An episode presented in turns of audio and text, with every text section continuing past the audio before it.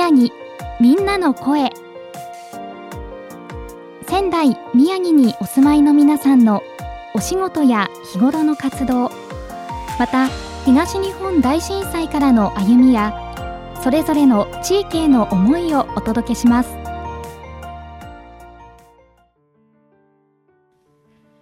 仙台宮城みんなの声。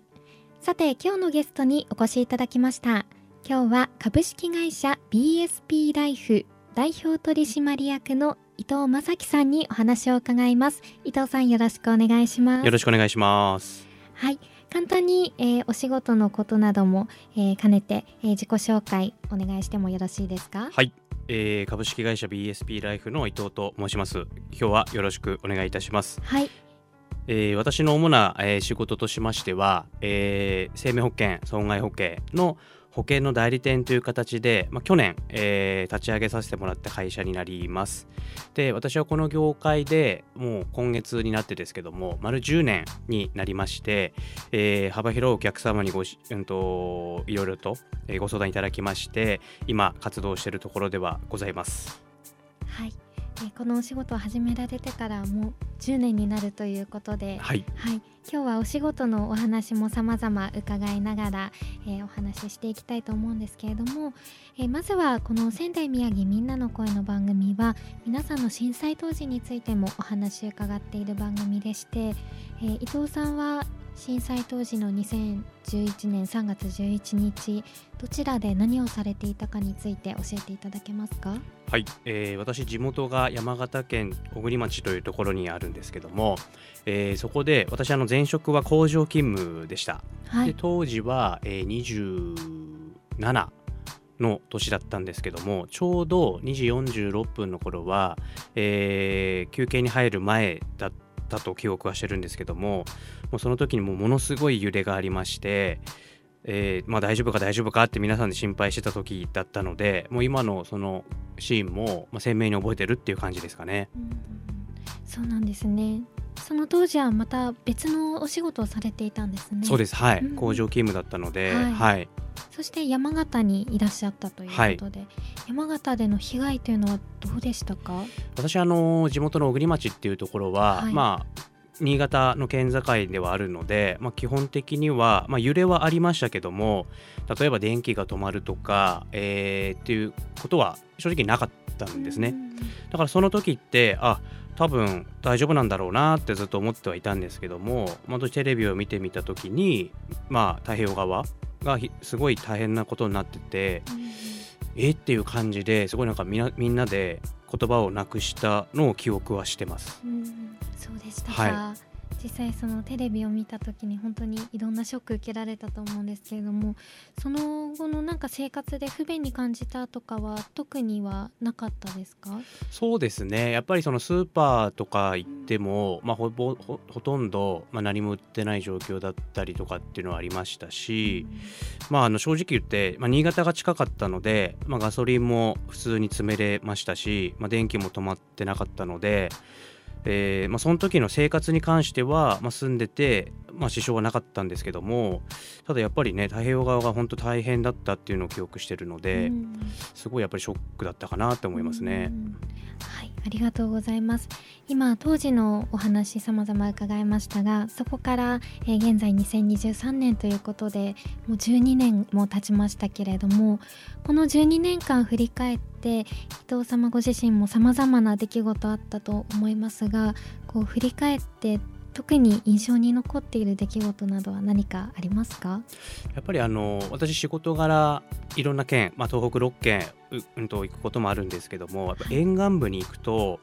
当時の写真と今の復興状態を見てみるとやっぱだいぶ変わったんだなっていうのはやっぱり思ってまして、まあ、防潮堤とかもそうですし、まあ、高速道路走ってても三陸道走っててもやっぱりものすごい変わったなっていうのはあって。あったし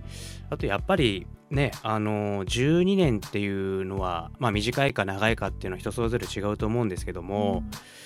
うん、まあねあの悲しい思いもされてる方もやっぱりいらっしゃると思いますしやっぱりなんか風化させちゃいけないんじゃないかなっていうのは正直やっぱ思ってます。うん、はいはい、ありがとうございます。今少しおはお仕事のお話も出ましたので、そのままお仕事のことについても伺いたいのですが、前職からあの今のお仕事に就かれたのはだいたいどれぐらい前の時ですか？えー、とちょうど本当10年前なので、はい私が30歳の時に、えーこの業界に入ったんですね。うんうんうん。はい。ちなみに入ろうと思ったきっかけは何があったんでしょうか？はいえー一番最初私専門学校卒業なんですけど専門学校を卒業してあの住宅メーカーに実は勤めてたことがございましてはい。その時の先輩が、えーまあ、先に、えーこの業界に入ってたっていうのもあってまあいろいろとご相談をしてた中で伊藤さんもやってみたらいいんじゃないのっていうのが正直なきっかけででもともと私あの消防士になりたくて、えええーそういう専門学校にもずっと行ってたんですけども、まあ、ちょっと慣れずにっていうのもあったんですけど何か人の役に立つ仕事がしたいなと思っていろいろとお話を聞いていく上で、まあ、形は違えど、まあ、あの人の役に立つ仕事だなと思ったので私はちょっとこれで頑張ってみようかなと思ったのが最初ですかね。はいそうですか。じゃあ先輩からの誘いがあったことが割と大きなきっかけだったんですかね。そうですね、うんはいうんうん実際にその先輩には同じ業界に入った時にどういう言葉かけられたとかありますか？いや伊藤君ならできんじゃないのっていう風な最初は軽いノリだったんですけど、うん。はい。やっぱりねあんまりこの業界に関しては私全く何も知らなかったっていうのもあったので、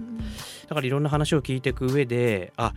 保険って必要なんだなって思ってあの今も今も活動してるっていうところだしその先輩に関しても、まあ、今も本当にお付き合いをさせてもらってるのでその先輩、まあ、私師匠と呼んでるんですけど師匠からも あのいろんなアドバイスを聞いたりとかいろんなお話を聞いてるのでそれを生かして、えーまあ、共に頑張っていければなとは思ってます。はいはい。いいですね。師匠と呼べるなんかその信頼関係が素敵だなって、はい。思いました。はい、あの前職から全くこう違う業界ということで、い、ろんなこう大変な面もあったと思うんですけれども特にここすごく大変だったなとか逆に頑張ったなっていうことは何かありますか、やっぱりあの保険って売ってればいいっていうものではやっぱりなくて、うん。いかにお客様にがご納得していただいて、まあ、入っていただいてもし万が一はあってはいけないんですけども万が一の時に残されたご家族が、えーいやよかったって言ってくれるようにっていうところとやっぱりそのどうしてもお金っていうのは残された家族にとっては必要になってくると思うのでそこを我々の方でしっかり管理をして最終的にご家族のもと残されたご家族のもとにお出ししなきゃいけないっていうのがやっぱり生命保険だとは思ってますから、うんまあほまあ、損害保険もそうですねっていうところで、あのー今やってるっていうような状況ですかね。うんはい、ありがとうございます。えーそして、えー現在は株式会社 BSP ライフの代表取締役でも、えーあられるということで、こちらの会社はいつからあの立ち上げをされたんでしょうか？はい、えー、とちょうど去年の4月1日にえー会社の方を立ち上げさせてもらったっていう経緯ですかね。はい。はい、ではもう1年近く経たれ、一そうですね。1年半ぐらい経ちますかね。はい。はい。どうですか？立ち上げからこれまでを振り返って。正直今までは、まあ、会社員としてやってきてはいたので、まああのーまあ、自分のことだけって言ったら変ですけども、うんやってはこれたんですけども今やっぱり経営者としてもうやっていかなきゃいけないっていうのもあるのでその辺の経営っていうのは私全くのど素人だったので、まあ、いろんな会社の社長さんとお会いさせてもらってその中で、えーいろんなものを学んでいる最中ではあるんですけども、まあ、まだまだ、えーこれから学ばなきゃいけないことはたくさんあるのかなとは思ってます。うん。はい、そうですか。はいちなみにその会社員時代からいつかは経営の立場に回りたいなという希望はあったんでしょうか？うーん、まあ、正直あんまり自分の中では考えてはいなかったんですけども、ええまあ、私今年40歳になるんですけども40歳を前にして何か社会貢献もしたいなっていうところもあったので、うんそうすると会社員ではできないっていうこともあったので、まあ、これまで培ってきたその保険の仕事と、まあ、将来的には何か地域とかには恩返ししたいなと思ってます。うん。はい、あそうなんですね、はい。そういった思いもあって一大決心をされたと、はい、うん、そうですか。はい。えー、1年こう会社を経営される中でいろんなお客様との出会いあると思うんですけれどもお客様からはどういったご相談が寄せられること多いですか？はい、えー、まずは、えー、私ライフプランという形でえー、いろんな住宅メーカーさんとお付き合いがございまして住宅を購入する時のアドバイスだったりとか、まあ、お金の相談だったりとかそういうのが結構最近多いかなっていうところと、えー、あとはその、まあ、セミナーですかね、うん、はい。まあ、20代30代の女性向けのセミナーをやったりとかっていうところが今メインでやってるようなところではあります。うん。そうなんですね。こう特に印象に残っているお客様でしたり印象に残っているお仕事はどんなものがありますか？印象に残ってるっていうか、はい、まああのー、私がちょっと、まあ、この業界に入って一番やっぱりショックだったことがあって、うん、お客様に保険を提案してたんですけども、まあ、ちょっとお時間がなかなか合わずに、えー、1ヶ月後くらいにですね、えー、亡くなってしまったお客さんがいらっしゃいまして、うん、でそこで、えーまあ、もちろん保険は他社さんのも入ってたんですけどもまああのー、残されたご家族さんが、まあ、もらえなかったっていうのが実はあって、うん、私がもうちょっと、えー、前に、えー、お客様に会ってもしかしたら保険のご契約お預かりできたかもしれませんけどもしてればもしかしたらその残されたご家族の方も何か助かったんじゃないかなっていうところがあってそこが一番私の中でやっちゃいけなかったことかなって思って、まあ、それを絶対やっちゃいけないんだなっていうのをそこで本当にあの肝に銘じたというか、そういう人をもう出したくないっていうのは正直思いました。はい、そうなんですね。結構あのショックな出来事ではあったと思うんですけれどもそういったことで今も肝に銘じていらっしゃるということなんですね。そうですね、はい、はい、ありがとうございます。もう10年近くこの業界に携わる中で本当にたくさんの出来事を経験されてきたと思うんですけれども改めてこのお仕事をする中でやりがいに感じることはどんなことでしょうか？はい、えーと、私が目指している代理店経営というのが、えー、私あの地元が本当に人口7,000ちょっとぐらいのちっちゃい町にいるんですけども、はい、あのそこでもずっとやられてる電気屋さんってあると思うんです。うん、そこってまあ、例えば家電量販店とか行ったら安く買えたりとかするかもしれないですけども何か困ったらその電気屋さんを頼ってみんなが、あの、直してとかなんかいろんな相談をするっていうのが結構私ずっと見てきたのでなんか困ったことがあったら、まあ、伊藤さんに言えばなんか解決してくれるんじゃないかっていうそういう会社経営をしたいのでさまざ、まな業界の、まあ、社長さんとか事業の先生とかとも今お付き合いしてるのでまあ、実際にやっぱりご相談あった時にはそっちの先生をつないだりとか違う会社の社長さんつないだりとかしてお客様のその問題を解決をしてきてるのでそれが本当に私のやりたい会社経営だったのかなって正直思ってます。そうなんですね、はい、ご自身のお仕事だけではなくてそういった人をつなぐっていうところでもお客さんを助けていらっしゃるんですね。はい、素晴らしいと思います。はい、ありがとうございます。ありがとうございます。はい。今、えー、たくさんお仕事のお話伺いましたが、ここから少し話題変わりまして、この仙台宮城みんなの声はあの皆さんのお住まいの地域の魅力についてもお話伺っているんですけれども実はあの伊藤さんご自身はあのご出身が山形だとお聞きしましたが、はい、山形県のどちらでしょうか、えー、山形県の小国町という、はい。はい、新潟の県境になります、はい。はい、こちらの、えー、小国町を出てきてからはどれぐらい経ちますか？えーとまあ、専門学校がこっちだったので、はい、まず専門学校で2年間は仙台でその後住宅メーカーに入った時は、えー、1回地元に帰ってるので12年ぐらいですかトータルすると。はい、そうですか、はい、ちなみに山形の好きなところはどんなところですか、はい、山形は基本的にあのー食べ物ですかね。やっぱ食べ物が結構美味しいものが結構あったりとかするので、うんうん、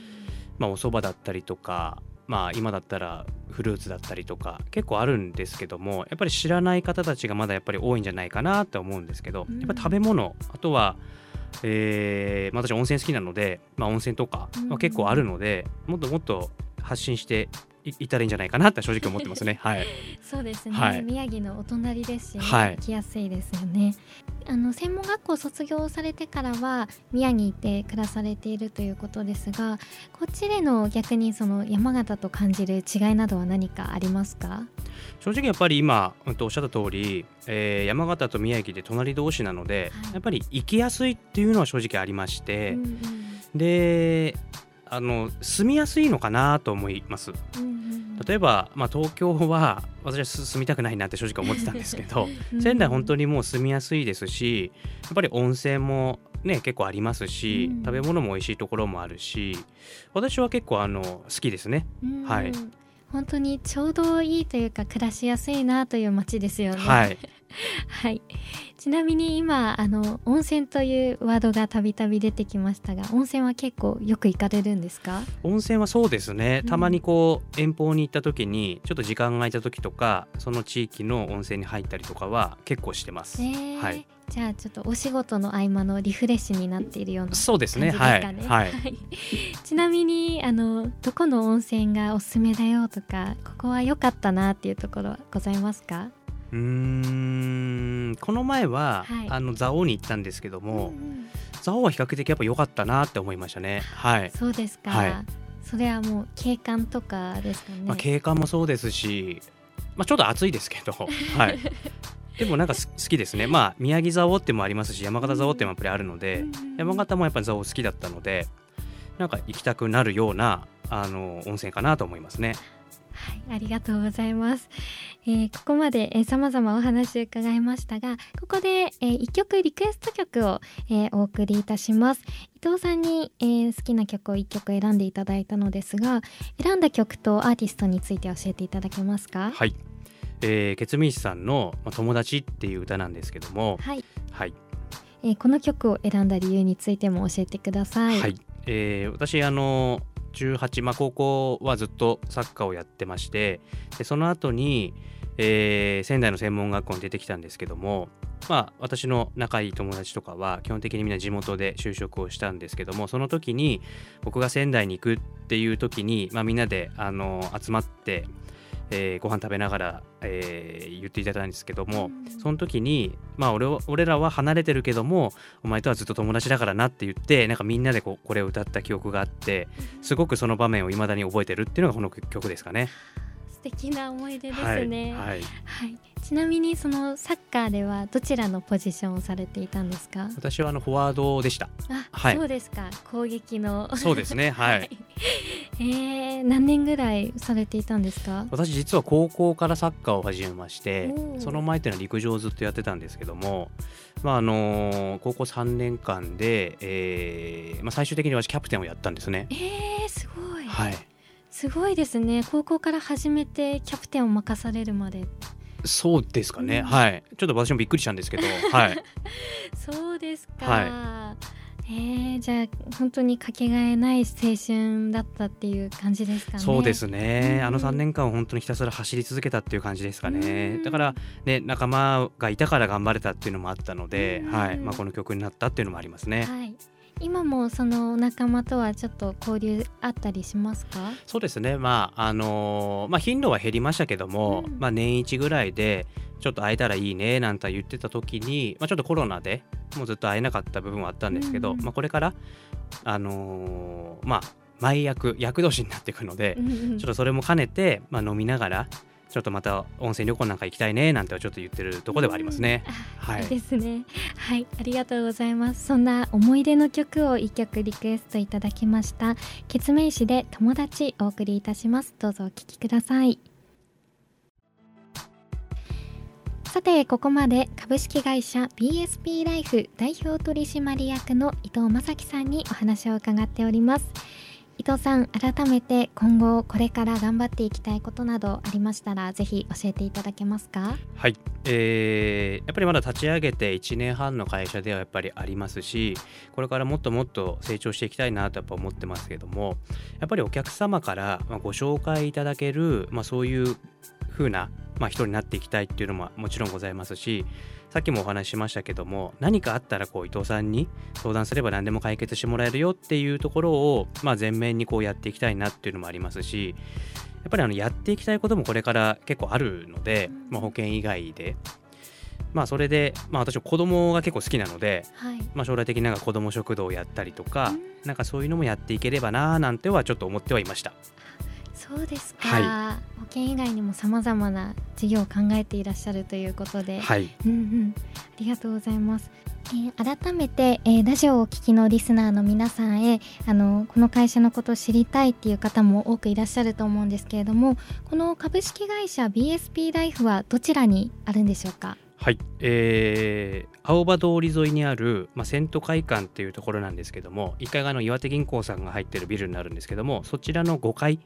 の、えーレンタルオフィスにはなるんですけどもそちらを事務所として今使ってますので、まあ、そちらを使っていただいてあそこちらに来ていただいて、えーという形になります。はい。駅からも結構近いですしね。そうですねはい、はい。えー直接訪ねていただくという形でも大丈夫ですしもしくはあの会社の電話番号もあるということでこちらについても教えていただいてもよろしいですか、はい、えー、と会社の電話番号は、えー、と022の208、えー、9583になります。で、えー一応私の携帯に転送になるようにはなってるので極力出れるとは思いますので、はい。もしご依頼があるんであれば言っていただければなと思います。はい、はい。ありがとうございます、えー改めて電話番号は0222089583です。はい。皆さんぜひよろしくお願いします。よろしくお願いします。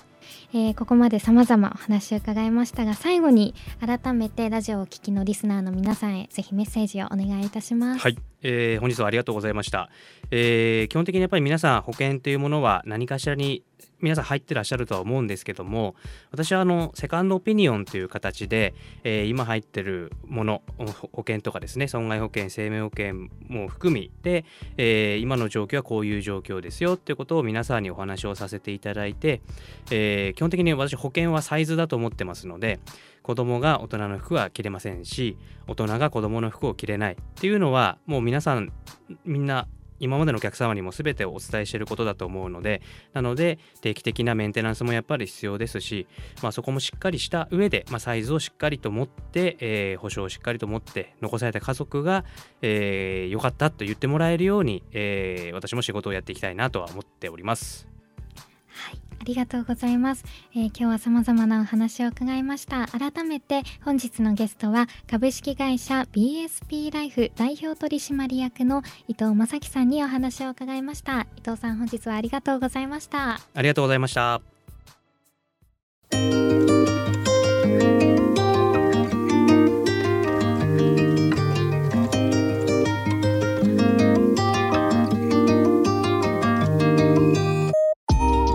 仙台宮城みんなの声。